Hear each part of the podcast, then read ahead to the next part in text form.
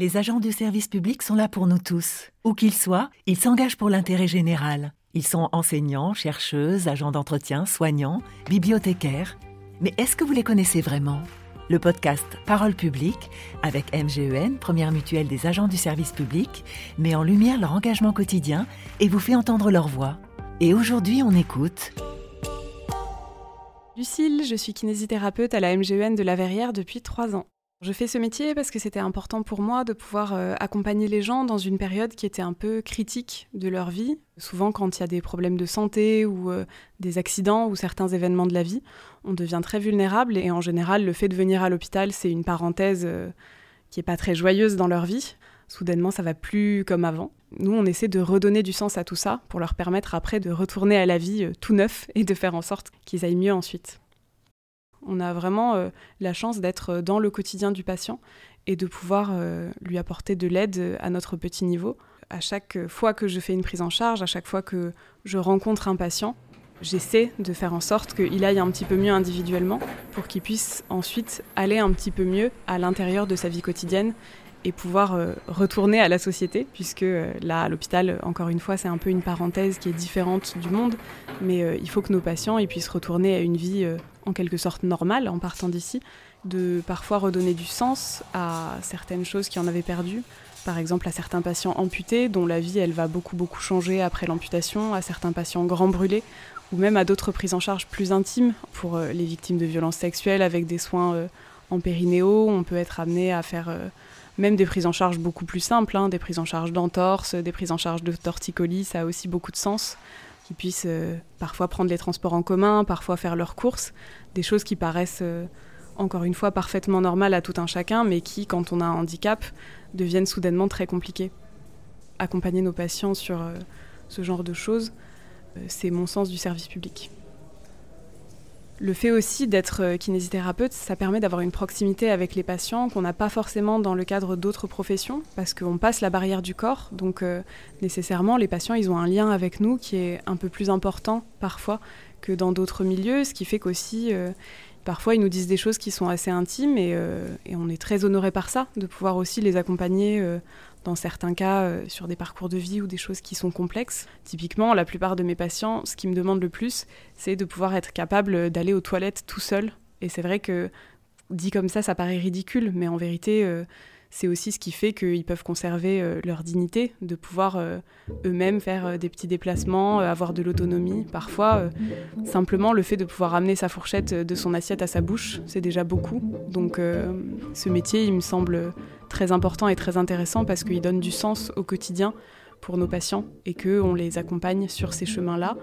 Alors en revenant très souvent, parce que la rééducation, c'est aussi beaucoup une affaire de patience et de régularité mais euh, c'est un très beau métier qui, prend du sens dans le quotidien. Moi, j'aime beaucoup m'occuper des patients qui ont subi des accidents vasculaires cérébraux et il peut y avoir plusieurs euh, symptômes différents suite à ce genre d'accident. Notamment, celui qu'on connaît le plus, c'est l'hémiplégie, mais les patients peuvent aussi avoir euh, ce qu'on appelle une aphasie qui fait qu'ils n'arrivent plus à parler. Donc pendant la phase aiguë, juste après l'AVC, en général dans la semaine qui suit, c'est des patients qui comprennent parfaitement ce qu'on dit, parfois, mais qui sont incapables de dire des mots. Donc au début de la prise en charge, ça peut être un petit peu épineux parce que c'est des patients qui vont du coup être bridés dans leur expression, qui essaient de nous dire des choses mais qui n'y arrivent pas, qui peuvent dire des mots qui n'ont pas de sens. Et c'est vrai que c'est souvent très frustrant pour eux, et pour nous aussi, puisqu'on voit bien qu'il y a une, barrière de communication. Mais au fil de la rééducation en général, en s'occupant, nous, de rééduquer l'aspect moteur, on cherche aussi à stimuler le patient sur le plan cognitif, à lui poser des questions pour qu'il puisse peu à peu retrouver ses mots. Et euh, moi, ce qui me marque toujours, c'est quand mes patients, au bout de quelques semaines, euh, arrivent à dire de plus en plus de mots. Alors bon, euh, au début, il se trompe sur mon prénom, il m'appelle Myrtille alors que je m'appelle Lucille, mais c'est pas grave, on n'est pas si loin. Et surtout, après, euh, quand ils arrivent à me dire merci et que je vois qu'ils sont fiers, c'est toujours ce qui me touche le plus. Et, euh, à chaque fois que ça arrive, je, je, suis vraiment très très heureuse. Parce que même s'ils me remercient beaucoup avec leur regard, le fait de voir leur fierté d'arriver à me dire merci, c'est toujours ce qui me touche énormément. Les difficultés que je peux rencontrer dans mon quotidien de kinésithérapeute, elles sont physiques, parce que c'est un métier qui est exigeant physiquement. Ici, on fait entre 8 et 10 km par jour. Il faut aussi euh, avoir de la force pour pouvoir euh, aider, soutenir certains patients. arriver également à avoir de la souplesse. Je fais beaucoup de sport, je fais énormément de danse, ce qui m'a appris, je pense, la rigueur, la régularité, savoir revenir toujours à la base, s'échauffer, reprendre les mêmes choses pouvoir à nouveau s'améliorer, aller un petit peu plus loin.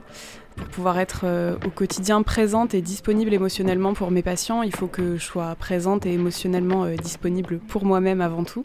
J'essaie d'avoir des horaires de sommeil réguliers, même si ça n'est pas toujours facile.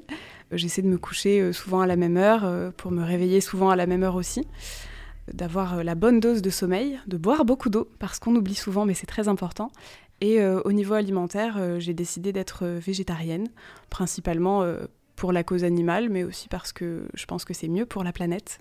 Les solutions qu'on pourrait apporter pour que ça se passe mieux concrètement dans le quotidien, à l'hôpital, on a un manque de personnel.